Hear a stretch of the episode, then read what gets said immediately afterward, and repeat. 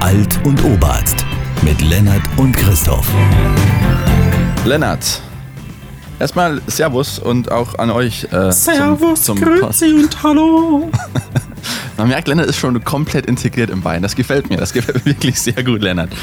Lennart, ähm, mein Name ist äh, Christoph Pleininger, das, das wissen die meisten. Und Henniger, Christoph ja, Henniger. ja, mein, mein Nachname ist echt ein bisschen doof. Ich war schon vieles. Ich war schon äh, Pläninger, ich war schon Peiniger auch Der schon. Pleiniger.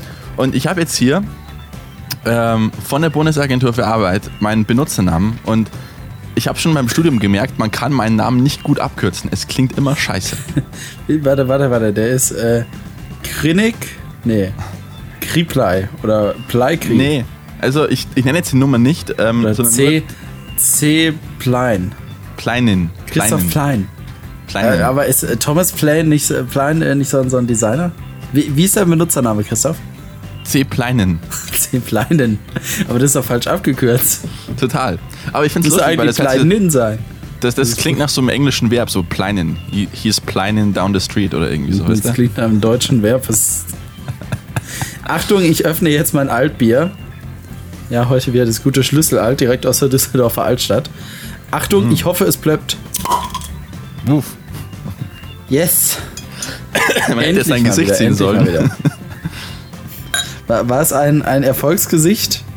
Es war zuerst ein leicht erschrockenes, ähm, könnte auch ein Mörser sein, der da, den du da gezündet hast, aber dann doch gleichzeitig kurz danach voller Freude, ja, ja, es hat funktioniert. Ja. Hast du das schon mal in der Freut, freut, getrunken? ihr euch, freut ihr euch auch so, wenn, wenn das Bier plöppt? Heißt es plöppt oder schreibt- ploppt? Ploppt, plöppt. Äh, schreibt es uns einfach. Wir sagen ab Facebook. jetzt plöppt, okay? Plöppt klingt Ja, cool. wenn das bleibt. Ja, das habe ich schon mal in der Sendung getrunken, aber ich merke schon, der Christoph, ich glaube, das war das, was ich nicht lesen konnte, oder? Nee, Das kann- nee das war's doch nicht. Handwerklich gebraut mit regionaler Braugerste und Hallertauer Aromahopfen. Da sieht man es mal wieder. Da kommt zusammen, was zusammen gehört, Christoph. Du und ich, Bayern und NRW, Altbier und Ja. Hallertauer, äh, Hallertauer Aromatropfen. Äh, Das ist eigentlich, das ist unser Bier eigentlich. Ja, vollmundig und hopfenbetont im Geschmack. Bereits zweifach mit Gold beim European Beer Star ausgezeichnet. Ich glaube, damals hat man noch geguckt, was der European genau. Beer Star eigentlich ist und haben da rausgefunden, dass es irgendwie, dass es keine so eine dolle Auszeichnung ist, mit der man richtig angeben kann. Ebenso wie äh, Lokal des Jahres zu werden. Ich war nämlich Oh. in ähm, einem kleinen niederbayerischen, äh, einem, kleine, einem kleinen oberbayerischen Kaff namens Moosburg.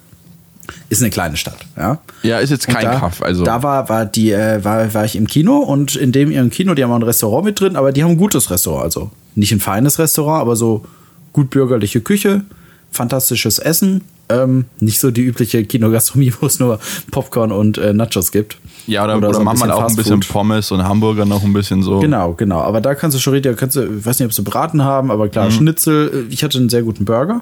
Und da stand vorne auch groß Lokal des Jahres. Wer? Von Habe wem? ich, mal, hab ich mal reingeschaut. Lokal des Jahres Oberbayern in der Kategorie Kinogastronomie. Da schränkt natürlich die Lokale ziemlich Das ein. schränkt es ein bisschen ein und das hat mich auch gewundert, weil äh, Lokal des Jahres im Bereich Bistro äh, war das Restaurant um die Ecke im, im gleichen Ort in Oberbayern. Ja, und äh, in Niederbayern zum Beispiel gab es gar kein Lokal des Jahres ähm, Kinogastronomie. Wa- Wahrscheinlich, weil sich da keiner beworben hat. Äh, Weißt du, es ist immer toll, diese Preise, wo, wo dann ist so, ja, da hat sich keiner für beworben. Puh, keine Ahnung. Ist auch Richtig toller Preis, wenn er von den Restaurants so angenommen wird. Ja, ist natürlich auch traurig, wenn das jemand organisiert und dann meldet sich keiner an. Ja, das stimmt. Du, hätte ich eine Kinogastronomie, ich wäre sofort dabei, weil ich wüsste, sofern ich dem 35 mm nichts davon sag, ist mir der Preis sicher. Oh, ich blö mm, mm. Schmeckt ein bisschen nach Eisen heute. Das Bier liegt da dran, dass ich hier auf der Lippe äh, blute. Oh, ja, ich sehe Es, es. ist wieder die Zeit. Es ist fast Winter, meine Freunde. Da blutet Ja. man auf der Lippe schon mal. Genau, es in wenigen Wochen ist ja schon der erste Advent und äh, wir gehen schon schnurstracks auf die Weihnachtszeit zu, Lennart. Aber ich will vorhin noch was anderes reden. Ich habe mich ähm, jetzt schon mal arbeitslos gemeldet. Für Und dann hast Jahr. du den tollen Namen C. Pleining. Kleinen, ja. Kleinen. Mit EN oder mit IN? Mit IN, Pleinin, also mein Achso, Name Plein in. abgekürzt. Plein in. Mhm. Ja, aber Plein in was? C. Pleinen. Okay. Ja. Herr, Herr war- Zeflein, erzählen Sie uns Ja, ich habe ich hab, ich hab halt bei der 0800er Nummer angerufen, habe da mit dem ein bisschen geschwatzt mit dem Typen. Ähm, der war nett, würde ich jetzt mal sagen. Es war jetzt nicht ein außerordentlich freundliches Gespräch. Er, er kriegt Geld dafür, Christoph. Ich weiß. Ähm, aber ich war dann überrascht. Ich habe dann ein paar Tage später, äh, wie es er gesagt hat, das war jetzt nicht die Überraschung, habe ich Post bekommen vom, von der Agentur für Arbeit. Aber warte, wir, wir stellen das Gespräch einmal nach. Düt, düt, düt, düt. Düt, düt. Du musst dich melden, du bist der Mitarbeiter. äh, Agentur für Arbeit, grüß Gott. Ja, hallo, hallo, hier ist äh, Christoph Pleininger. Ich, ich wollte mich arbeitslos melden. Was muss ich denn da tun? Ja, Mo- Moment, sind Sie schon bei uns registriert? Äh, nö. Haben Sie zufälligerweise Ihre Sozialversicherungsnummer? Äh, 137, glaube ich. Äh, ich muss schauen, ob ein Datensatz angelegt ist. Du hast auch eine echte, Tastatur, Christoph. das ist eine mechanische. Äh, auf dem Amiga hatte das nachgeschaut.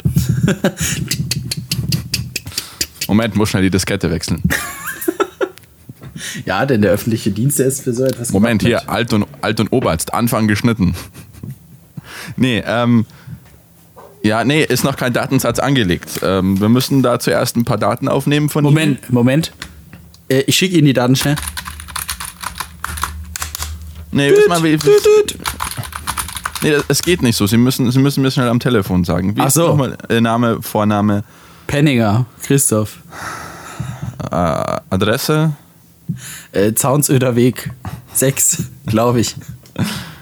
Ja, und, und äh, Postleitzahl und Ort. Äh, 888 Bar Geldlacht. Alles klar. Dann ist für Sie die Arbeitsagentur in Pfarrkirchen für Sie zuständig.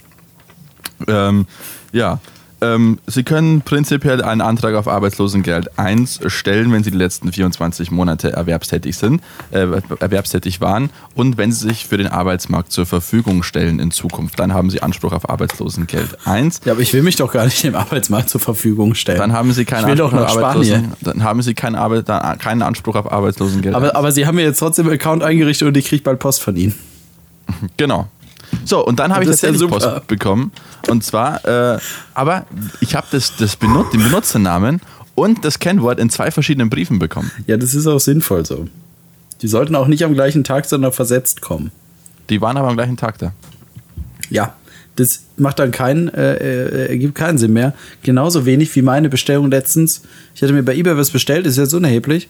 Und dann, ähm, ja, Hermes war der Versanddienstleister ihres Vertrauens. Die Verkäuferin, nennen wir sie mal Heidi, weil sie wirklich so heißt, ähm, hat auch geschrieben, weil ich hatte versehentlich meine Packstation-Adresse angegeben, aber sie liefert nicht an Packstation, das kostet extra. Habe ich geschrieben, bla bla bla, hier ist meine echte Adresse äh, wenn sie nicht äh, DHL versenden, schicken sie es total. Und die dann so, ja, sie schickt auch mit Hermes und sie vertraut denen voll und das ist auch alles versicherter Versand und, und mit Paketverfolgung nicht so, nicht so wie bei DHL, ne? Ja, kostet bei DHL halt 50 Cent mehr.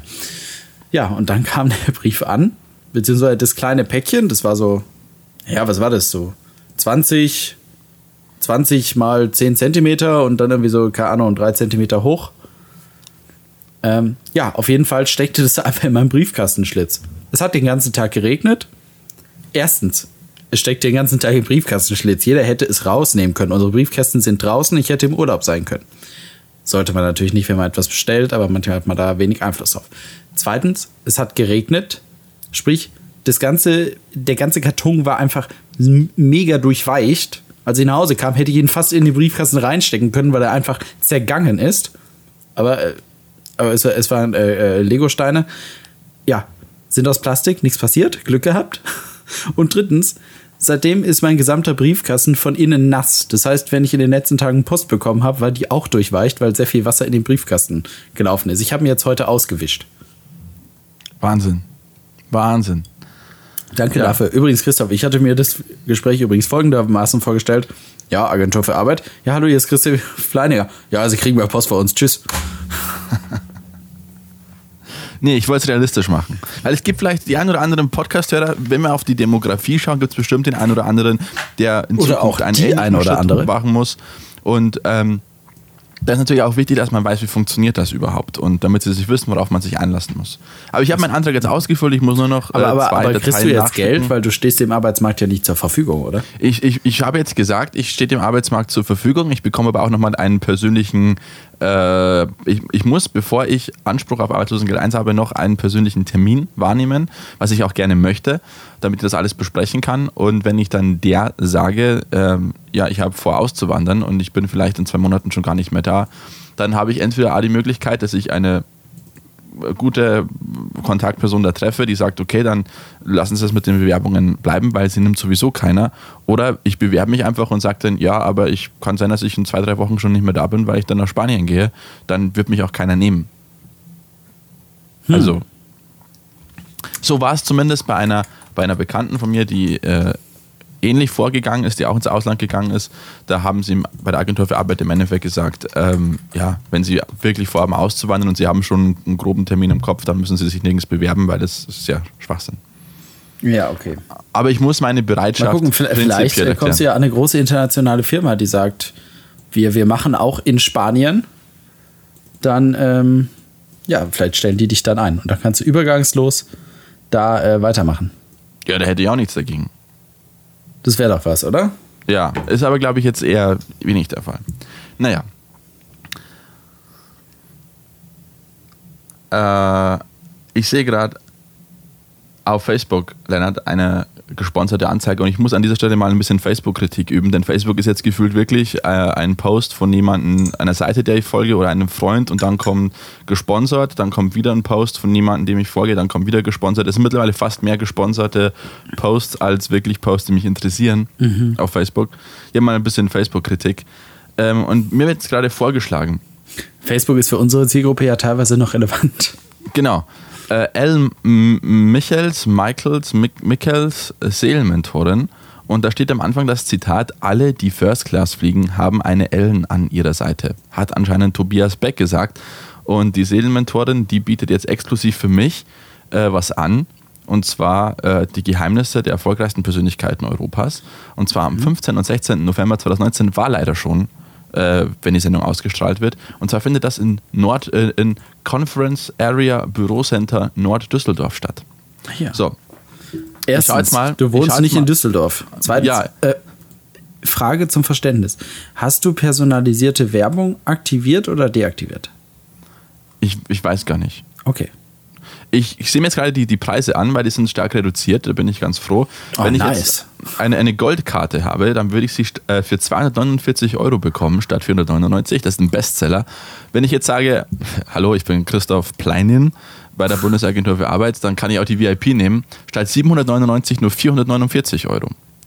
Und da habe ich dann auch Anrecht, weil wenn ich jetzt nur Gold nehme, habe ich Enthüllung der kosmischen Gesetzmäßigkeiten bekomme ich zwar da, aber dafür bekomme ich keine intime Live-Heilbehandlung. Das ist nur bei VIP dabei. Ich habe keine bevorzugten Plätze in der ersten Reihe. Dann bekomme ich auch keine DVD mit einer geführten Seelenberührung, mit der ich immer wieder die Erkenntnisse dieser Tage Warte, warte, festigen wie, kann. wie sind nochmal die Preisstufen? Kannst du das kurz nochmal? 249 Euro heruntergesetzt, jetzt nur, ähm, weil ich diese Werbung gesehen habe. Mhm. Ja, toll. Für Gold dich. und VIP 449. Okay. Und da kann ich aber auch noch herausfinden, wie hoch meine Lebensenergie wirklich ist. Nice. Ja. Nice. Ähm, an dieser Stelle kann ich über ein ähnliches Thema berichten. Ja, das möchte gerne. ich auch gleich tun, aber zuvor, ich habe mich jetzt dazu entschieden, meine Werbung ähm, zu deaktivieren bei Facebook, also keine personalisierte Werbung mehr zuzulassen. Äh, Ich lebe nicht in dem Irrglauben, dass sie äh, jetzt auch nicht weiter Daten sammeln würden. Das wäre irrsinnig. Ich kriege halt nur nicht mehr gezeigt, was ich sehen will, weil sie es diese Option einrichten müssen. Und ähm, ich erzähle euch jetzt mal kurz die Werbung, die hier kommen. Also trifft voll auf mich zu, immer noch Red Dead Redemption 2, kommt jetzt halt für den PC raus, ist angesagt, klar. Dann Holzkernuhren, kennt glaube ich auch jeder aus Facebook-Werbung. Ja, kenne ich auch. Und, auch und Edeka Kollegen, da sind zwei Kohlköpfe und da steht da Kollegen nur mit K-O-H-L. Mega witzig. Doch eine Werbung hat mich verstört und da habe ich gemerkt, die ist wirklich nicht auf mich personalisiert. Die ist nämlich von Fantasy, also feminine Fantasie, ja, Fantasy, ein, ein Wortspiel, ein, ein Kofferwort kann man glaube ich auch sagen. Und ähm, da ist so eine Hand, die, die, die ist so nach oben gerichtet, so zwei Hände und da fließt Honig drauf, wie es aussieht. Oder es kann auch Gleitgel sein, ich weiß es nicht. Steht jetzt Probe hören. Und der Satz dazu ist, vor jetzt Probe hören, komm über deine Ohren. Nee, bitte. Ich weiß nicht, und dann zusammen mit diesem Gleitgel, was auf diese Frauenhand plattert, ja, ich weiß nicht, was ich davon halten soll, Christoph. Deswegen kommen wir, kommen wir lieber wieder zurück zum, zum äh, Thema Tickets. Ja. Habe ich dir schon mal von Victoria Sarina erzählt? Nein. Weder privat noch in der Sendung. Nein, das sind zwei großartige YouTuberinnen aus, aus Graz, glaube ich, ja. Aber, Aus der Steiermark. aber keine Angst, Christoph. Sie sind erfolgreich, sprich, man hört ihren Dialekt nicht. Man hört ihn null. Denn sie sprechen die Gruppe sechs- bis zwölfjähriger Mädchen wahrscheinlich am meisten an. Vielleicht auch acht bis zwölf, ja. Kann auch sein. Und die haben jetzt ihre BFF-Tour. Ja, spring in eine Pfütze, die große BFF-Tour mit Victoria Sarina. Die eine ist Victoria, die andere Sarina. Der Name ist zusammengefasst. Weil die sind total die BFFs, ja. Voll cool. Und die haben auch drei Ticketkategorien, Christoph. Weißt du, wie diese Ticketkategorien heißen? Ich, ich sehe es gerade, ich habe es mir jetzt angeschaut. Genau, die Und- heißen Konfetti, Aha. Marshmallow und Unicorn. Wahnsinn, oder? Oh. Und auf, auf diesem Niveau be äh, bewegt sich auch der Kanal, ja, viel Product Placement und, und sie bauen halt ihre eigene Candy Bar. Woo! Ich fand's lustig, sie sind Österreicherinnen, hast du gesagt. Ja, Ähm, die Tour heißt Spring in eine Pfütze. Mhm. Und das würde nie ein Österreicher sagen. Ein Österreicher würde nie die Worte springen und Pfütze benutzen. Die Österreicher würden sagen Hupfengatsch. Ja, aber dann wird es ja nicht so gut ankommen. Und dann würde vielleicht auch keiner, keiner die Unicorn-Tickets kaufen. Weißt du nämlich, was diese, diese Tickets, ja, für zwei YouTuberinnen, die nur auf Platz 10 oder 14, ich glaube auf Platz 14 der 14 bekanntesten YouTuberinnen beziehungsweise ähm, Influencer in Deutschland stehen, ja. Die nur knapp in den Top 10, wenn überhaupt. Ja, die verlangen das billigste Ticket 39 Euro. Man muss sich vorstellen, die touren so durch, durch Kinosäle. 39 Euro. Denkt man sich, okay, für meine achtjährige Tochter, boah, ja, ganz nett, aber irgendwie, keine Ahnung, für 39 Euro kann ich auf ein Konzert von einer halbwegs erfolgreichen Band gehen, wenn ich Glück habe. Naja, Bands äh, finden die kleinen Racker scheinbar nicht mehr so geil, deswegen muss man jetzt zur Influencerin gehen. Und in diesem Ticket ist so viel drin, Christoph. Erstens mal, die Show ist drin. Dein Eintritt zum einzigartigen BFF Live-Event mit Victoria Sarina. Vor allem, wie sie das immer so als, als zusammengesetztes Wort benutzen. Nicht mit Wie- wie- Victoria und Sarina. Nein, hört jetzt Alt und Obert mit Christopher Mit Lennart. Lennart. Oder Lennart Christoph. Ja, mit Christopher Lennart. oder Bagert, Bagert Pleinin. Ja, genau. Dich erwarte ein spannendes Programm von circa zwei Stunden mit deinen Lieblingsstars. Auch für zwei Stunden 39 Euro. Was ist dabei? Concierge, ja. Die Treehouse Concierge äh, führen dich durch das gesamte Event.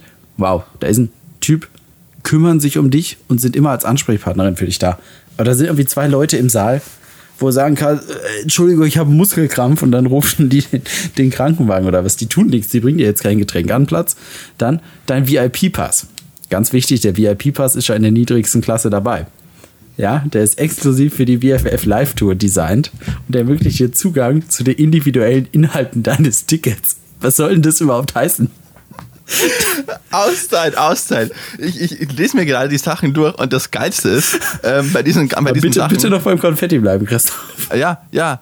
Äh, ja, das ist leider erst, das, das ist nämlich so ähm, elitenmäßig, dass es erst ab dem Marshmallow dabei ist.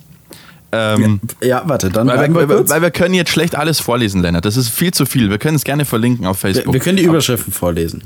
Und Ja. ein Autogramm ist dabei, eine Goodie Bag, dann kurzes QA, was einfach zur Show gehört. Zugang Ja. zum Pop-Up Marketplace. Das ist einfach ein scheiß Merch-Stand, wie bei jeder Band. Dann äh, Pre-Video- Pre-Video Grußbotschaft. Grußbotschaft. Ja, das ist einfach, damit beginnt die Show. Die äh, Show beginnt immer mit dem gleichen YouTube-Video auf Kinoleinwand, wo sie sagen, hey, was, so viele Leute sind da, das ist ja unglaublich. Genau, und. Äh, Charity an die Kinderkrebshilfe geht auch noch raus, bei jedem gekauften Ticket. Erstmal denkt man ja, sich ist, so, ist, ist in Ordnung. Ist in ist in Ordnung. Ordnung. Finde ich gut. Weißt du, wie viel ähm, Euro pro Ticket an die Kinderkrebshilfe gehen, an die österreichische Kinderkrebshilfe wohlgemerkt? Nee, also das Ticket kostet äh, Konfetti 39 Euro. Mhm. Wie, viel, wie viel werden da weggehen? Ich schau mal kurz. Na, sag's mal, es steht da nicht.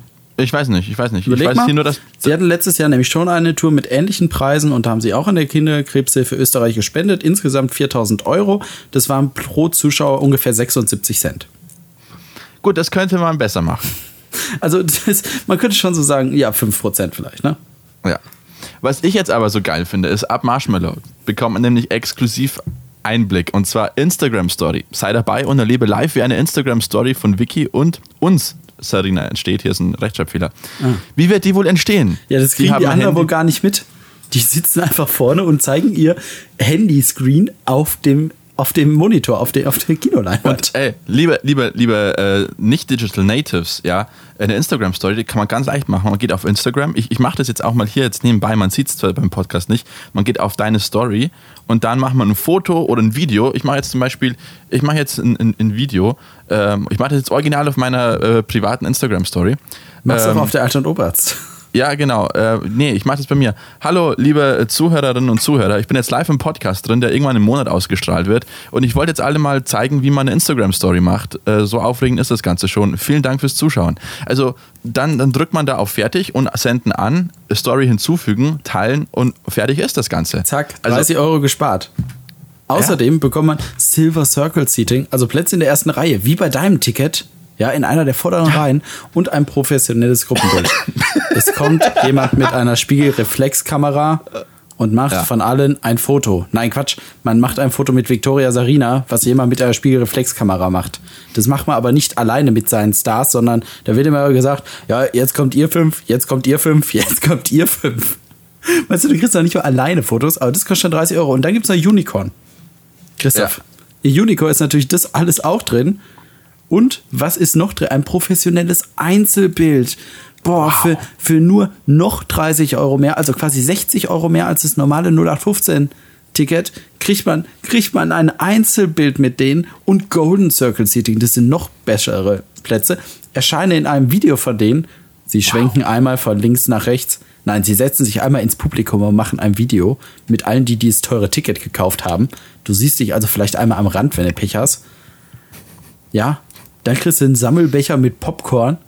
Ganz ehrlich, und einen Rabattgutschein auf der exklusiven Tour-Merch. Wow, damit machen sie da noch mehr Geld, weil du da auf jeden Fall was kaufst. Ganz unten wichtiger Hinweis: Schweizer Preise weichen ab. Ja, da steht auch alles 9 Euro. Natürlich weichen die ab. Die sind nämlich in Franken. Äh, aber ich würde gerne wissen, ähm, was machen die eigentlich da auf der Bühne? Keine Ahnung, da ist halt so eine Interviewfrau. Also erstmal kommt halt dieses Begrüßungsvideo wahrscheinlich. Die ist Hallo, seid ihr auch da? Das dauert wahrscheinlich schon ein paar Minuten. Und dann werden die ein bisschen interviewt und dann, keine Ahnung, vielleicht zeigen sie noch, wie man sich eine kleine Candy Bar bastelt. Sie zeigen, wie, wie man Instagram-Stories macht. Ich habe keine Ahnung, Christoph. Ich war nie auf so einer Tour und ich möchte auch nicht dahin. Das finde ich auch geil, Auch äh, nicht, wenn man, auch wenn man nicht für zu den, 29 Euro. Wenn man zu den, zu den Fucks geht, äh, sieht man hier Fragen zu Veranstaltungen und Tickets und da heißt es unter anderem, äh, benötigen Kinder ein Ticket? Kann ich mein Kind auf den Schoß nehmen? Ja, auch Kinder benötigen ein Ticket für alle Veranstaltungen. Ja, dass die Eltern mitkommen müssen, ist auch eher, glaube ich, Leiden als Aufopferung. Ja, aber das ist natürlich die große Frage als, als Elternteil. Wir beide sind noch keine Eltern, aber das ist natürlich schon so ein Ding. Äh, man will natürlich früher, bei uns war es, du hast es vorher gesagt, für uns war das früher Konzerte gehen. Ich will auf ein Konzert, da war man ein bisschen älter. Man will auf Konzerte gehen und so. Und da waren natürlich auch die ein oder anderen Dinge dabei, wo die Eltern gesagt haben, wirklich, muss ich, ja. Man will es dem Kind auch nicht verbieten. Würdest du mit deinem Kind, Lennart, auf so eine Spring in eine Pfütze-Tour gehen? Ja, die sind, jetzt schauen wir mal ganz kurz, die sind in Wuppertal, in Essen, also sind bei dir da um die Ecke. Ja, für oben. 39 Euro vielleicht, aber. Wenn also sagt, aber ich will nicht, unbedingt gefühlt wissen, nicht. wie man eine Instagram-Story macht. Übrigens, die sind Österreicherinnen und haben eine Vorstellung in Österreich. Eine. In Wien. Das ja, war's. und in, und in Innsbruck. ah ja, in Innsbruck. Aber das ist, In ja schon, Innsbruck. fa- das ist ja schon fast wieder in der Schweiz. Ja. Oder, oder Italien, je nachdem, wie, wo man Tirol hinordnen möchte. Ja. Aber die haben wahnsinnig viele ähm, Aufrufe. Ähm, Ist auch alles ausverkauft. Ist Ja, alles es, ausverkauft. Es, es ist crazy, es ist crazy. Aber die sind halt so diese typischen YouTuberinnen. Das ist schon von, von allein schon dieses, dieses äh, wie das Bild aussieht, das ist schon voll äh, so dieses typische YouTuber und dieses Thumbnails und äh, Clickbait ohne Ende. Ja, wobei die, machen mit der, Brille, die mit der Brille kann ich ja mal sagen, die finde ich ist ganz hübsch noch wenigstens, ne? Das, die sieht doch nicht so künstlich aus. Ihr Lachen ist wahnsinnig unecht, aber ist eine hübsche so.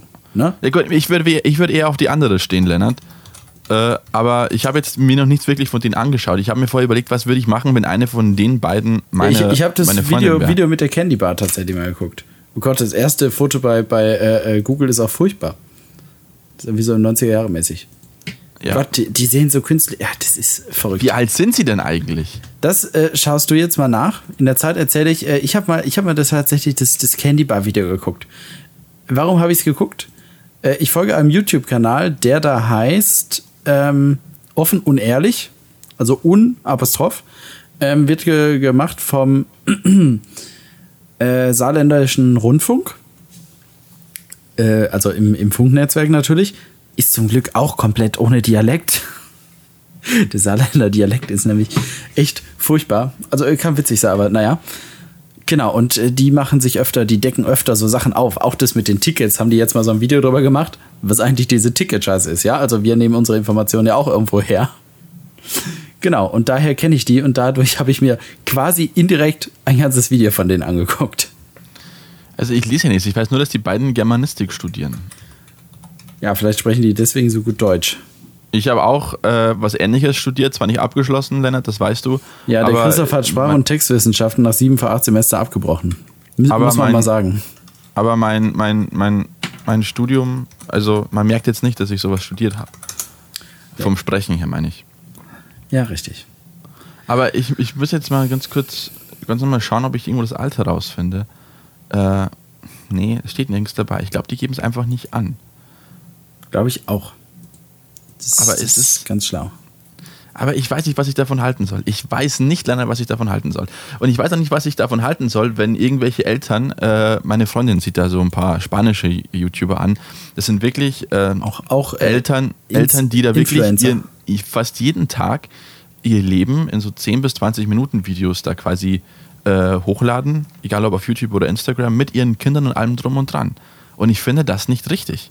Ich finde es nicht richtig, ähm, wenn ich äh, meine Kinder da komplett unverpixelt da zeige äh, und vor allem so viel Videomaterial da der Öffentlichkeit zur Verfügung stelle, weil du ja nicht weißt, ob das die Kinder auch wirklich wollen. Ja, da bin ich jetzt letztens auf den Kanal gestoßen. Ich schaue mehrere Videos zum Thema ähm, Lego tatsächlich oder Klemmbausteine. Ja, Und äh, es gibt, habe ich glaube ich letzte Woche auch schon mal erwähnt, äh, die Klemmbaustein-Kastens. Und die lassen ihre Kinder auch immer die Sets bewerten. Und äh, die sprechen immer aus dem Off, die Kinder. Aber sie zeigen die Kinder nicht, aber sie lassen sie im Video sprechen. Das, das ist ist allerdings in auch befremdlich, wenn man diese Eltern sieht, die dann diese Emotionen haben, weil ihre Kinder was sagen. Aber man sieht halt nur die, es ist wie ein Reaction-Video quasi. Finde ich auch, finde ich auch in Ordnung. Finde ich auch in Ordnung. Wobei auch, äh, muss ich hier sagen, Klemmbausteinkastens, ja, ist jetzt alles Werbevideo, weil sie haben einen, ähm, einen eigenen Klemmbaustein-Shop jetzt eröffnet, ja. ah ja. Aber ich finde es insgesamt befremdlich, muss ich sagen. Und ich bin kein großer Fan davon, wenn, auch wenn es nur Fotos sind auf Facebook oder so, ähm, finde ich nicht richtig. Ja. Die Frage bei so Insta und auch äh, YouTuberinnen, die so Mode Beauty mit wirklich hauptschauender Zielgruppe ähm, Kinder machen, wie lang kann man das machen? Wann, wann muss man aufhören? Wann ist man, wann ist man einfach zu alt dafür? Oder ist es wie im Kinderfernsehen? Weil im Kinderfernsehen dauert es ja relativ lange. Ich meine, der Armin, der hat, glaube ich, bei der Sendung mit der Maus, der hat nie was anderes gemacht. Nee, aber das ist auch das Einzige, was er, glaube ich, kann. Ja, das kann sein. Ist aber vielleicht gar nicht so schlimm, solange man damit glücklich ist. Aber ich glaube, bei denen geht es ja so um Profit, weißt du? Ja, ja. Da, da denkt man Das sich einfach, würde ich jetzt bei da Armin- studiert man dann schon mal Germanistik und dann sagt man, ja, was haben Sie für Lebenserfahrungen? Ja, ich habe Germanistik studiert und viel Social Media. Klar, die werden dann irgendwann, keine Ahnung, steigen die bei True Fruits ein oder werden Fotograf oder irgendwie sowas. damit sie dann bei so Events selber die Fotos machen können und kein professioneller Fotograf kommen muss. Ja, genau. Ich fände es halt immer schwierig bei so Influencern und ich, ich habe wirklich, äh, ich, ich bin kein großer Fan von Influencern. Das kann ich jetzt hier offen und ehrlich äh, sagen. Ähm, Offen und ehrlich, guter YouTube-Kanal. Von euren Gebührengeldern finanziert.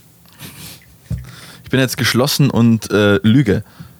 Nee, es ist wirklich so, ich, ich verstehe diese, ich bin wirklich kein Mensch, der jetzt da irgendwie äh, eifersüchtig drauf ist und denke, die haben all diesen Fame und so und wir mit unseren paar hundert Likes und so. Nee, um, um das geht es mir nicht. Mir geht es einfach darum, ich finde, es ein, sie haben eine sehr gefährliche Wirkung auf, auf Jugendliche und es ist vor allem, was mich am meisten stört, ist jetzt nicht diese Wirkung, weil das hat man schon vielen Dingen in der Vergangenheit nachgesagt, aber mich nervt, dass diesen Leuten wirklich das Geld aus der Tasche gezogen wird und die merken es nicht mal. Ja, Und das, sind, und das ist, sind eben Events wie diese oder eben, ja, wenn ihr das und das nicht habt, ja, dann äh, seid halt nicht ganz so cool, ne? Also braucht ihr nicht wundern, wenn ihr gemobbt werdet, so ungefähr. Ja, aber Christoph, seien wir ehrlich, ähm, früher, als das Fernsehen aufkam, ja, und das Öffentlich-Rechtliche das nicht mehr gab, so als Fernsehwerbung aufkam, war der Aufschrei bestimmt auch groß. Mit dem, oh, jetzt kriegen die Leute immer diese Werbung zu sehen, glaube ich. Ich will es nicht runterspielen, ja, ich finde es auch sehr bedenklich. Aber ich glaube, diesen Aufschrei gab es halt schon mal, als auch Fernsehwerbung viel aufkam. Ja, Oder ich- Werbung, ich, ich Werbung weiß, auf YouTube generell. Mittlerweile ist ja das Schlimme, dass selbst die Videos Werbung sind. Genau. Was mich persönlich eher am meisten oder was mir am meisten Sorgen macht, ist die Tatsache, dass, glaube ich, ähm, ich, will, ich will das jetzt nicht verbieten, was die machen, aber man muss, glaube ich, gerade im, im, im pädagogischen Sinne, wenn man mit, mit Kindern und Jugendlichen zu tun hat, eben ein Bewusstsein dafür schaffen, dass was sie sehen, äh, Werbung ist. Auch wenn jetzt mittlerweile dabei steht, bezahlte Patenschaft mit so und so. Aber, Aber äh, vieles, man muss ja sagen, die machen ja nicht nur Werbung. Das ist ja eben dieses, gut, es ist ein bisschen das, die deutsche Nationalmannschaft wirbt für Nutella-Phänomen. Weißt du, die haben ganz viele Videos, ganz viele Fußballspiele, wo sie sie selbst sind und ihr Bestes aus sich rausholen. Und dann haben sie immer wieder so Werbeverträge. Nur bei vielen, ja, oder bei Influencern eigentlich ganz viel, ist es halt immer wieder der Fall, dass die Werbung einfach überwiegt. Ja, und ich finde es halt dann problematisch, dass die halt so einen Lifestyle zeigen bzw. vorgaukeln, der natürlich für viele, gerade in einem sehr, wir mal, beeinflussbaren Alter, wenn man jetzt so denkt, so ab, ab 12, so wenn man langsam in die Pubertät kommt, über die Teenagerjahre weg, so einen Lifestyle zeigen, wo man natürlich denkt, boah, das hätte ich auch gerne. Die reisen so viel, setzen sich nebenbei noch für die Umwelt ein, dann reisen sie wieder. Spenden an die Kinderkrebshilfe. fliegen ganz viel, setzen sich wieder für die Umwelt ein. Ähm, Chris, aber ich, ich merke schon, worauf du hinaus willst. Ja, und ähm, sind dann, ja, äh, haben halt, sind dann auf tollen Partys, haben tolle Klamotten an und so, die können sich das alles leisten. Das ist einfach ist ein, ist ein toller Beruf. Ich meine, das war ja bei den, bei, den, bei Musikern und Schauspielern und Rockstars auch toll. An den 90ern wollten viele Models werden oder bei einer Soap-Opera mitspielen. Klar, das ändert sich, das mit dem, aber man muss, äh, finde ich, da einfach diese, diese Medienkompetenz, da darf man halt nicht mehr die, das so vermitteln, wie man es halt vor 20 Jahren gemacht hat sondern das muss halt mit der Zeit mitgehen und das muss man halt auch dann in den Bildungseinrichtungen dementsprechend vermitteln. Das finde ich ist wichtig, weil äh, du kannst gewisse Entwicklungen nicht aufhalten, wäre auch falsch, das zu wollen, weil man kann, das, das geht einfach nicht. Aber man muss halt dann auch die Art und Weise, wie man damit umgeht, muss man mit der Zeit wachsen. Und das ist halt immer so. Am Anfang waren es die YouTuber. Die YouTuber, irgendwann ist dann so eine Blase draus geworden, ist geplatzt, jetzt sind sie auf Instagram, wer weiß, was als nächstes kommt, ja. Ähm, aber das finde ich halt wahnsinnig wichtig, dass man da diese, diese Medienkompetenz einfach weitergibt und äh, sagt, passt auf, wenn ihr sowas anschaut, das ist nicht alles, ist nicht alles echt, was da gezeigt wird. Bloß weil die jetzt da zeigen, dass sie, keine Ahnung, irgendwo wieder in Spanien am, am Strand rum, rumliegen und ein tolles Leben haben, da auf Partys gehen und im Endeffekt ihr Leben daraus besteht, ähm, dass sie sich schön teuer anziehen, weggehen und schöne, und schöne äh, Plätze auf der Welt anschauen und nebenbei halt Werbung für, für viele verschiedene Firmen machen. Ähm, das ist halt nicht das eigentliche Leben von denen, sondern das So, ist das, was sie der Öffentlichkeit Christoph, preisgeben. Christoph, ich habe Ja. das Alter der beiden herausgefunden. Wow. Jetzt Muss ich noch kurz, warte, warte, warte. Äh, da ich ganz schlecht im Kopfrechnen bin, öffne ich den Rechner so, und rechne jetzt das Jahr minus. Victoria ist übrigens ein Jahr jünger. Äh, minus. So. Ähm, bitte rate, aus welchem Jahrgang sind Victoria und Sarina? Ich würde sagen, die sind leicht jünger als wir beide. Ich würde jetzt so 1996, 97 tippen. Das ist fast vollkommen richtig. 1995 und 96 ist wahrscheinlich das Richtige. Es sei denn, sie haben im gleichen Jahr Geburtstag nur versetzt. Okay. Denn ich habe einen Artikel gefunden auf Checkit, checkitmagazin.at mit, dem Über, äh, mit der Überschrift Unsere Bibis aus Graz. Ja. Und ähm, Aus der Steiermark. Genau, und da steht halt drin, den habe ich auch bei gutefrage.net gefunden, aber da stand, ich weiß nicht, wann dieser Artikel veröffentlicht wurde. Da steht auf jeden Fall drauf, sie sind 19 und 20. Ja. Ich hasse ähm, Seiten, wo nicht steht, von wann ein Artikel ist. Das hasse ich, weil da weiß man nie, sind es aktuelle Informationen oder, oder sind die total veraltet. Aber es gibt einen kleinen Trick. Man kann nämlich einfach mal äh, es probieren, Rechtsklick zu machen und dann einfach nicht den Seitenquelltext anzeigen, sondern die einfach äh, Rechtsklick und Seiteninformationen anzeigen. Und dann äh, ist hier der super Informatiker-Hacker Lennart Bargert am Werk. Äh, und dann findet man da so Hintergrundinformationen, nämlich auch die Information Article Publish Time. Und dieser Artikel wurde am 3.7.2015 veröffentlicht und am 9.7.2015 nochmal modifiziert. Geil, oder? Da kann man rausfinden, von wann der Artikel ist. Deswegen 2015 waren sie 19, also 1996 und 95 geboren. Vielen Dank, Bitte Lennart schön. Bitte aus schön. der IT-Abteilung. Jetzt muss er leider Ist- ist weiter aber zu Aktenzeichen XY. Richtig. Die, die suchen da noch einen Waschbären. Ähm. ja, aber das ist, das ist die einzige Quelle, wo ich jetzt das Alter herausfinden konnte auf die Schnelle. Ja? Ich weiß nicht, warum, warum sie da so ein Geheimnis draus machen. Vielleicht, Vielleicht machen sie es auch gar nicht. Vielleicht, vielleicht steht es nur einfach nirgendwo. das ist das allererste, was ich frage, oder? Bei so, bei so Hallo. Wie alt bist du? Was ist dein Lieblingsessen? Was ist deine Lieblingsfarbe? Was ist dein Lieblingstier? Genau. Hast du eigentlich früher so, so ein Freundebuch gehabt, Lennart? Natürlich hatte ich eins, aber ich hab's leider nicht mehr. Und ich habe es auch bei meinen Eltern nirgendwo mehr gefunden. Das ist so traurig, weil ich glaube, da stehen echt witzige Dinge drin. Das war auf Absolut. jeden Fall. äh, Ich weiß nicht, ob ich es auf der weiterführenden Schule noch hatte, aber in der Grundschulzeit auf jeden Fall, weil ich weiß, ich habe auch meine Lehrerin reinschreiben lassen. Ja, das haben wir gemacht. meine Mutter kann mir bis heute noch irgendwas sagen, was meine Lehrerin da reingeschrieben hat. Ich weiß aber selber nicht mehr was. Lieblingsfarbe oder Lieblingsessen, irgendwie sowas. Ich weiß noch, wir hatten mal einen Lehrer äh, bei so Lehrersteckbriefen. Da hat ein Lehrer, das war ein ziemlich lustiger Lehrer, ähm, hat bei Lieblingsgericht hingeschrieben, Amtsgericht Eckenfelden. So, so, so ein Gag, weißt du, so, so ein Lehrer-Gag halt. Nee, äh, ja. Ich weiß, dass ich bei der, ich habe ein, einige Freundesbücher reingeschrieben und ich glaube jedes Mal was anderes. Also außer Name und Geburt, also natürlich klar, dass es schon dass immer dasselbe ist. Aber Lieblingsgericht, Lieblingsmusik, Lieblingsfilm und so. Äh, und dann immer irgendwie, was ich dir wünsche oder so. Wobei ich eigentlich so, so, so Poesiealben schöner finde. Meine, meine Mutter hat auch welche aus ihrer Kindheit und die hat sie noch. Und da gibt es dann so schöne Sätze wie Mach es wie die Sonnenuhr, zählten die heiteren Stunden nur oder ich habe mich hinten angewurzelt, dass niemand aus dem Album purzelt oder irgendwie so. So, so niedliche Dinge halt, ne? Mhm. Da können wir doch einfach, da könnten wir doch, Lennart, einen YouTube-Kanal draus machen, oder? Christoph Lennart. Oder Lennart Christoph. Äh, machen wir unser eigenes Freundesbuch. Wie, wie haben die überhaupt ausgemacht, wer zuerst genannt wird bei Victoria Sarina? Übrigens auf, auf Promi Flash wird auch das Alter genannt, also es, es Okay. ist herauszufinden. Alles ja, klar. da steht sogar, wow, äh, was? 2. Juli 2018, veröffentlicht von Nadine F. Ihre Anfänge mit einem eigenen Channel machten die beiden 20-Jährigen bereits 2013. Aber die waren 2018 doch nicht 20, sonst wären sie erst 98 geboren. Die Seiten widersprechen sich. Ja.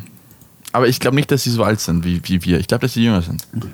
Ich hoffe es, aber ich bin mir nicht sicher, Christoph. Ja, ich auch nicht.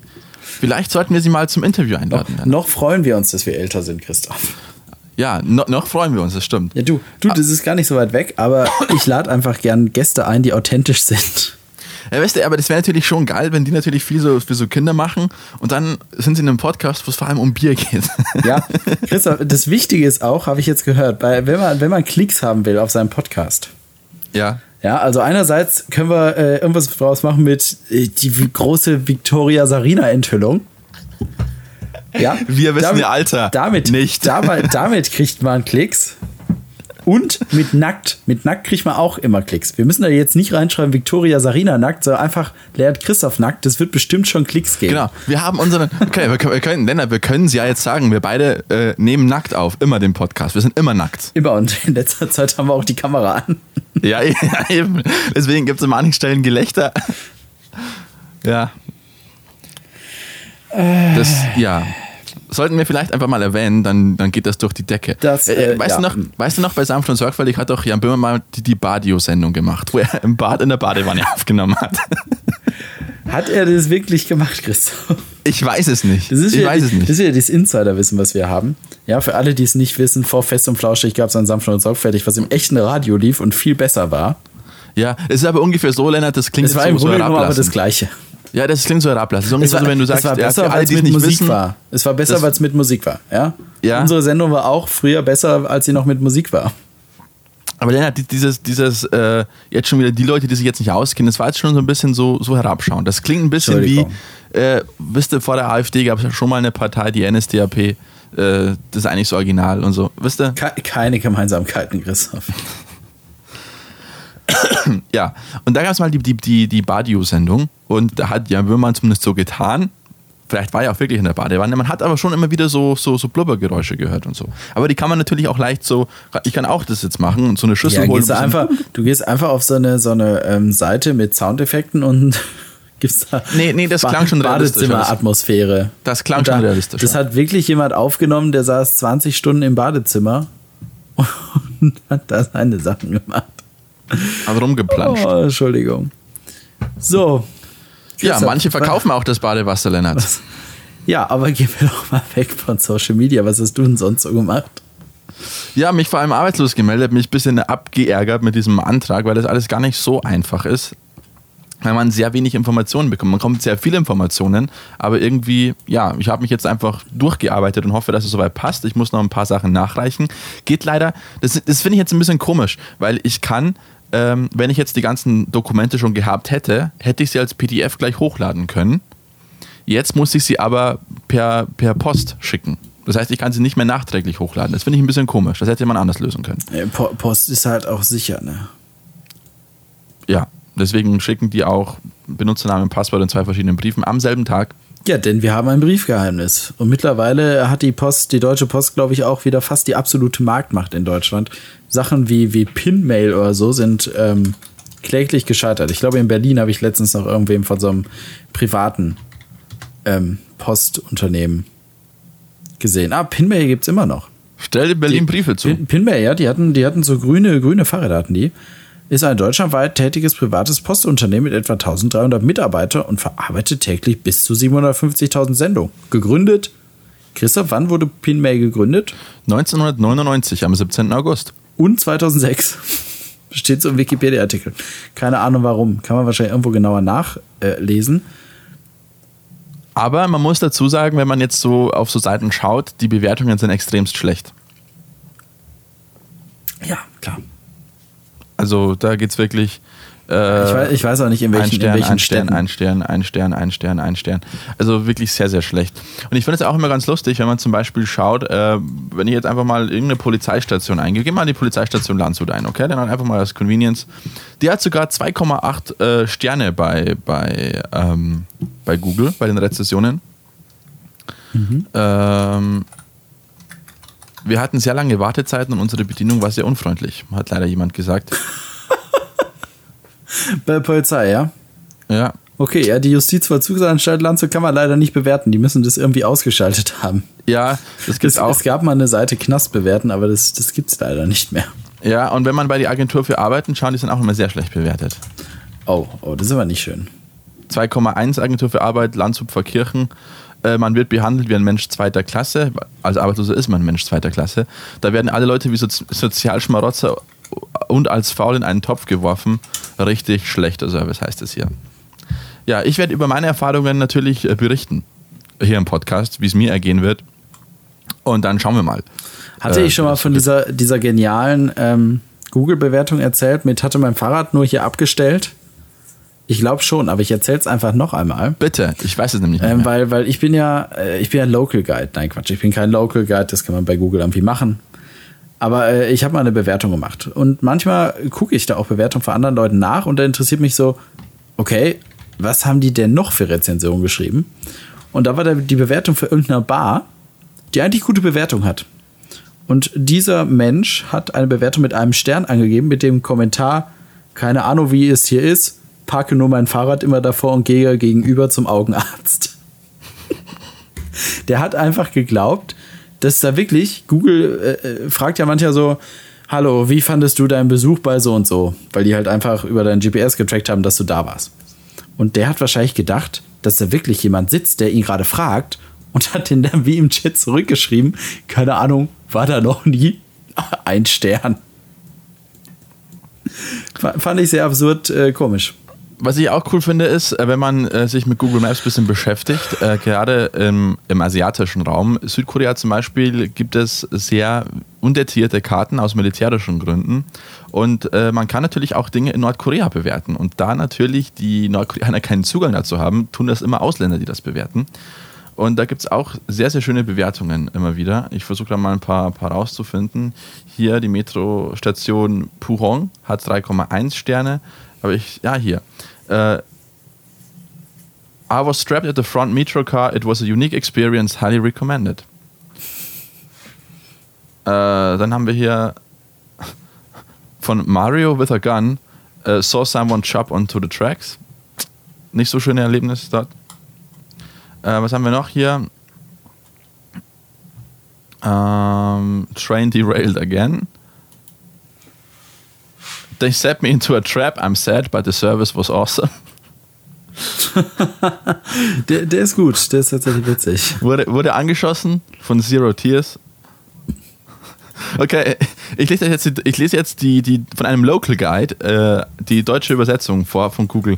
Wurde von einem fetten asiatischen Mann und seinen bewaffneten Wachen durch die Kanalisation gejagt. Sie gaben mir eine schöne Zelle. Vier von zehn Punkten würde wieder zum asiatischen Mann winken. Frage 1, Christoph. Warum ist ja. dieser Mann noch Local Guide? Und Frage 2. Ich dachte, auf Google kann man nur 5 Sterne geben. Ja, 1 von 5. Ja, das, das 5 von 10, ja, ist 1 von 5, klar. Man merkt, man, merkt, man merkt, es ist Local Guide. Klar. Aber hier auch Snarly Train, Local Guide. Kim Jong-un jagte mich in die Kanalisation, wo er auf der Kacke ritt, um mich zu holen, aber ich bin lebend entkommen. Puh.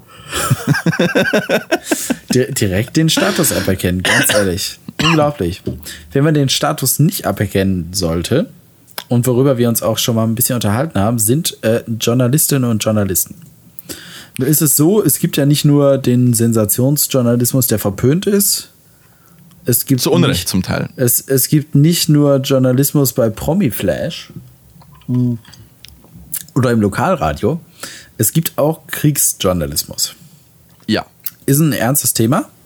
Und sehr spannend. Denn jeder weiß, Kriegsjournalisten sterben und äh, gar nicht mal zu wenige. Informiert euch da ruhig ein bisschen weiter. Ähm, und zwar gibt es, äh, wird von der Bundeswehr angeboten, ein Training für Kriegsjournalisten. Und ich, ich meine, klar sterben die, weil, ganz ehrlich, wenn du jetzt im Krieg wärst und da wird, du hast schon total viele Hinterhalte erlebt und dann kommt da jemand, hat fett auf seiner Brust Presse stehen und hat gesagt, sagt dann so, ja, lass mich mal hier in euer Rebellenlager. Da wird sie. Ich bin du, du kannst, Ja, du kannst mittlerweile doch nicht mehr davon ausgehen, dass jemand nur weil Presse draufsteht, keinen Hinterhalt verübt, oder? Viele halten sich sicherlich an diesen Kodex, äh, viele militärische Organisationen, aber du kannst nicht davon ausgehen, dass es wirklich ein Journalist ist und der nicht unter seinem Hemd keine Ahnung, eine Uzi dabei hat oder so, oder? Ich finde es vor allem dahingehend schwierig, weil der von, also natürlich ist das eine, eine Gefahr. Gleichzeitig ist es auch so, dass natürlich äh, ein Journalist dann Einblick bekommt in verschiedene Dinge, ähm, wo man vielleicht zufälligerweise auch den einen oder anderen Plan findet, ähm, den man dann eventuell der anderen Seite wieder übergeben könnte. Also man ja. könnte natürlich auch spionagemäßig ja, viel machen. Richtig. Und auf solche Sachen sollen Journalistinnen und Journalisten in diesem Training vorbereitet werden. Aber es ist wirklich so, die kommen da eine Woche in so einer Militärbasis mit großen Feldern und so Orten und haben dann da so Rollenspiele. Ja, die haben da auch schon mal so Übungen oder die müssen einfach äh, stehen halt äh, da wird Kriegsatmosphäre erzeugt. Sprich, die stehen dann tatsächlich irgendwie eine Viertelstunde im Wald und drumherum ballert die deutsche Bundeswehr alle Magazine leer, die sie da haben, fahren mit dem Panzer mal rüber, schießen. Die gehen in irgendeinen Bunker, wo draußen dann direkt eine Granate an die Wand geworfen wird, damit die erleben, wie das überhaupt, wie so eine Detonation überhaupt ist. Das wohl sinnvollste, also äh, ich spreche das jetzt nicht als unsinnvoll an, ja. Aber eine der sinnvollsten Dinge, die ihr ja wirklich lernen, ist, wenn eine Granate irgendwo landet, legt die auf den Boden und macht den Mund auf, damit ihr der Druck nicht irgendwie das Trommelfell zerreißt oder sonst irgendwas. Und es ist auch wirklich so, auch wenn die dann, also die haben jetzt nichts davon berichtet, dass sie irgendwie nachts geweckt wurden oder so. Aber auch wenn die dann einfach von so einem Dings, keine Ahnung, wir waren jetzt in diesem Krater und da wurde eine Granate draußen gezündet, damit wir die Druckwelle mal mitkriegen. Dann gehen die zurück zur Kaserne und dann ist auf einmal ein Überfall. Dann wird geschossen und die müssen alle auf den Boden. Oder dann gibt es so Rollenspiele, dass die dann, einer ist dann Gruppenleiter und muss dann den anderen, die anderen helfen in so einer Situation, wo plötzlich geschossen wird. Und am letzten Tag durften die tatsächlich die Kamera nicht laufen lassen. Das war überhaupt das erste Mal, dass so ein Training gefilmt werden darf. Und am letzten Tag durften die die Kamera nicht laufen lassen mit dem Argument, wir kennen den Satz so ähnlich, ähm, Teile des Videomaterials könnten die Bevölkerung verstören. Wir kennen diese Formulierung schon. Wir kennen sie, ja. Genau, aber äh, die haben natürlich dann erzählt, was passiert ist an diesem Tag. Und es war tatsächlich so, die wurden über zehn Stunden lang gefangen genommen. Ich weiß nicht, ob es über zehn Stunden war. Sehr lange, den ganzen Tag quasi, wurden die gefangen genommen. Mussten dann Abschiedsbotschaften für ihre Eltern, für ihre Familien aufnehmen. Und ähm, jedes Mal, wenn jemand irgendwie wieder, mussten äh, teilweise stundenlang knien und immer wenn irgendjemand aus der Reihe getanzt ist, mussten die halt Liegestütze machen. Warum Liegestütze? Ja, klar, weil die deutsche Bundeswehr äh, kann dir nicht zeigen, wie es ist, wenn du einfach mal sinnlos verprügelt wirst. So, die Liegestütze waren im Grunde genommen eine Ersatzhandlung für verprügelt werden. Und es war tatsächlich so krass, dass eine der Journalistinnen, die da mitgemacht hat, von diesen zehn Stück oder so, ähm, die musste an dem Tag dann auch das, das Training abbrechen, weil es einfach zu viel war. Weil das, das ist ja wirklich krass, stell dir vor, aber du weißt, es ist nicht echt, aber sagen wir es so, die Soldaten, die sind sehr gedrillt, auch bei der deutschen Bundeswehr und die verstehen, was sie da spielen und die fallen auch nicht aus der Rolle. Die sagen dann, ja komm, in einer halben Stunde ist eh zu Ende. Nein, die fallen da nicht aus der Rolle. Mhm. Deswegen ähm, größten Respekt nochmal vor Journalistinnen und Journalisten, die, äh, sage ich mal, mit in den Krieg ziehen, um da eine halbwegs neutrale Berichterstattung zu machen. Ist das zufällig die große Victoria Serena Springen einen Schützengrabentour? Nein, Christoph. Nein, Christoph, das ist bitterer Ernst. Ähm, hier nochmal empfohlen, ich empfehle diese Reportage jetzt nochmal offiziell, auch von euren Gebührengeldern finanziert. Yay! Ähm, die ist von Steuerung F. Steuerung F auf YouTube ähm, und heißt Reporterinnen im Kriegsgebiet, wie bereiten wir uns vor? Das haben halt zwei Reporterinnen gemacht und die waren da zusammen mit einer größeren Gruppe. Was ich ein bisschen äh, negativ ankreiden muss, ich weiß nicht, ob es Absicht ist oder ob sie es nicht mehr geschafft haben oder ob sie es gemacht haben und es nicht veröffentlicht wurde oder nicht durften. Ähm, die sprechen da nicht mit anderen Journalisten, die da mit, äh, mitgemacht haben in dieser Gruppe. Das, das also wäre ein bisschen negativ. Also diesen Web Webjournalismus finde ich schon gut, kommt aber an viele Dokus aus dem Fernsehen leider immer noch nicht ran. Also ich finde das ein sehr spannendes Thema, weil gerade einer meiner Lieblingsfotografen zum Beispiel, ähm, äh, Robert Capa, war ja vor allem ein Kriegsfotograf. Ja bekannt geworden im Spanischen Bürgerkrieg zum Beispiel. Ähm, und ich finde deswegen auch den Spanischen Bürgerkrieg so spannend, weil es der erste wirkliche Krieg war, der journalistisch extrem gut äh, mitverfolgt wurde. Wo Korrespondenten aus der ganzen Welt nach Spanien gekommen sind vor allem auf der republikanischen Seite das zu betrachten, natürlich aber auch auf der, der, der äh, nationalistischen Seite. Mhm. Und deswegen weiß man halt auch ziemlich viel über den Krieg, weil es sehr viele Berichte gibt, weil viele Journalisten vor Ort waren, weil auch der Krieg fotografisch extrem gut festgehalten wurde. Und das finde ich so wahnsinnig spannend. Und äh, natürlich gab es da auch viele Tote, zum Beispiel die, die, die Freundin und Liebhaberin von Robert Kapper, äh, mir fällt jetzt nur der Nachname ein. Tardo hieß die, das war eine Deutsche, eine, äh, eine, eine Jüdin auch. Äh, äh, Tardo, wie hieß die mit Vornamen? Ah, es fällt mir der Name nicht ein. Moment, ich google noch schnell, während ich jetzt weiter erzähle. Äh, ist peinlich jetzt, sehr, sehr peinlich. Und äh, Gerda Taro, Gerda Taro, genau. Sie ist äh, in Stuttgart geboren Und äh, die ist dann tatsächlich, weil sie auch immer, ähnlich wie, wie Robert Kappa, immer so nah ran wollte an die, die Szenen, ist sie halt dann bei einem Angriff um, ums Leben gekommen. Ich glaube, vom Panzer ist sie überfahren worden. Sehr grausamer Tod. Und die hat vor allem auch die, die, die anarchistischen, anarchistische Szene so fotografiert, die Milizen, gerade auch auf Frauen. Und die haben das sehr, sehr, sehr gut gemacht, sehr, sehr dramatische Bilder auch gemacht. Und ich finde das sehr, sehr spannend, was äh, die beiden da gemacht haben mit wirklich billigsten Equipment. Also nicht so heute mit, mit Spiegelreflex und weiß nicht, wo du äh, 50 Bilder in, in 10 Sekunden schießen kannst oder sogar weniger, sondern das war alles auf Film. Billigste, also das waren keine schlechten Kameras, aber halt, man hatte halt nicht so die, die schnellen Belichtungszeiten, wie man sie heute hat. Man hat ja das alles auf Film geschossen, man hat nicht jetzt gesehen, ob auf dem Film wirklich was Brauchbares drauf war, sondern man hat quasi das fotografiert, hat dann diese Filme einfach dann an die Agentur geschickt, die war dann in, in Paris und dann wurden die halt irgendwann mal gedruckt. Das heißt, man hat eigentlich gar nicht so genau gewusst, was hat man eigentlich genau fotografiert, ist es richtig belichtet oder nicht. Deswegen war es auch so, dass viele Bilder, gerade in der Anfangszeit der Fotografie, das hat man ja schon im Ersten Weltkrieg gemacht, auch vorher schon im amerikanischen Bürgerkrieg, dass man gewisse Szenen nachgestellt hat. Deswegen gibt es ja bis heute diesen großen äh, Streit darum, ob dieses bekannte Bild von Robert Kappa, dass der dieser äh, sterbende Milizsoldat ist, das kennst du bestimmt, dieser fallende Soldat, äh, ob das jetzt wirklich echt ist oder nicht. Man ist sich mittlerweile fast sicher, dass es gestellt war. Warte, wie schreibt man den? Äh, ich schicke dir einen Link. Ja. Ich schicke dir einen Link. Äh, The Death of the Falling Soldier heißt es. Ah, ja. Und ja, und es ist halt sehr, sehr, sehr spannend, dieses Thema allgemein. Und die haben damit eigentlich die Fotografie wirklich revolutioniert. Nicht nur die beiden jetzt, es gab noch viele andere. Und Robert Kappa war zum Beispiel auch, das ist auch ziemlich krass, äh, diese Bilder vom D-Day von Omaha Beach, die wir kennen, von den Soldaten, wie sich dann bei den Landungsbooten das öffnet, das haben, wissen wir alles von Robert Kappa, weil der nämlich damit dabei war. Als Kriegsfotograf. Und natürlich hätte er da auch draufgehen können, logischerweise. Und viele seiner Bilder sind angeblich dann im, im Wasser kaputt gegangen ähm, und ist halt auch gerade mit seinem Leben davon gekommen. Robert Kappa hat auch den Spruch geprägt, wenn deine Bilder nicht gut genug sind, dann bist du nicht äh, nah genug dran. Und er ist dann in Indochina gestorben, weil er auf eine Mine getreten ist. Ah, apropos Mine, da können wir den, den kleinen Kreis wieder zu dieser Doku äh, schließen.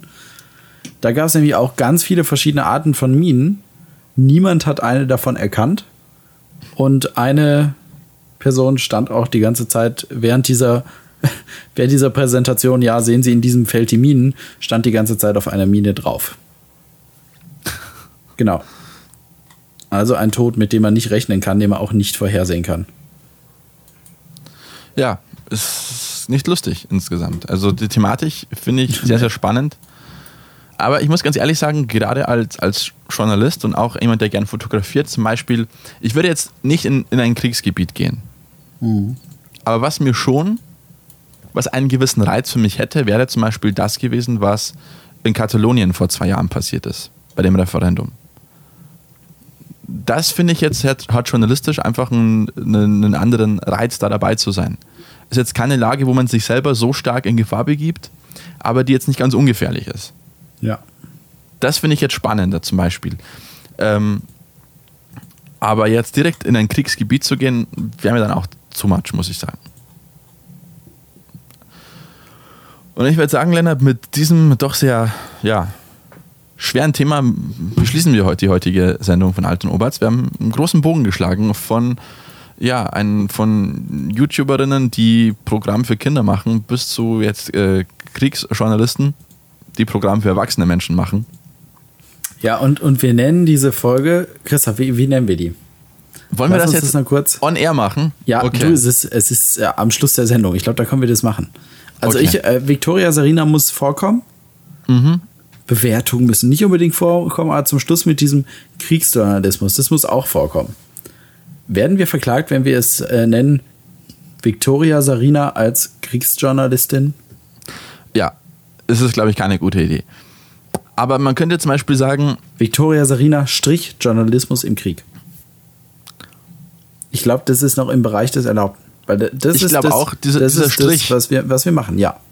Man könnte es aber auch nennen, Victoria Serena, nackte Tatsachen über Kriegsjournalismus. Und vor diesem nackte Tatsachen über Kriegsjournalismus so ein, so ein Strich.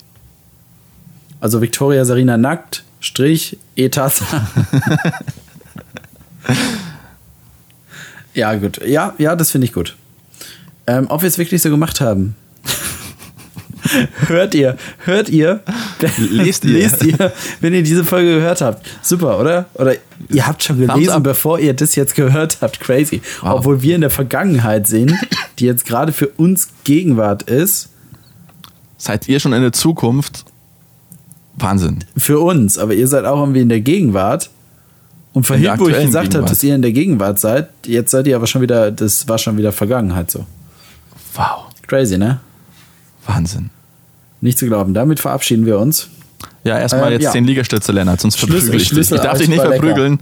Darum jetzt äh, zehn Liegestützen für dich, Lennart, sonst äh, machen wir so. Gut, dann bis zum nächsten Mal. Dann sind wir schon mitten im Advent.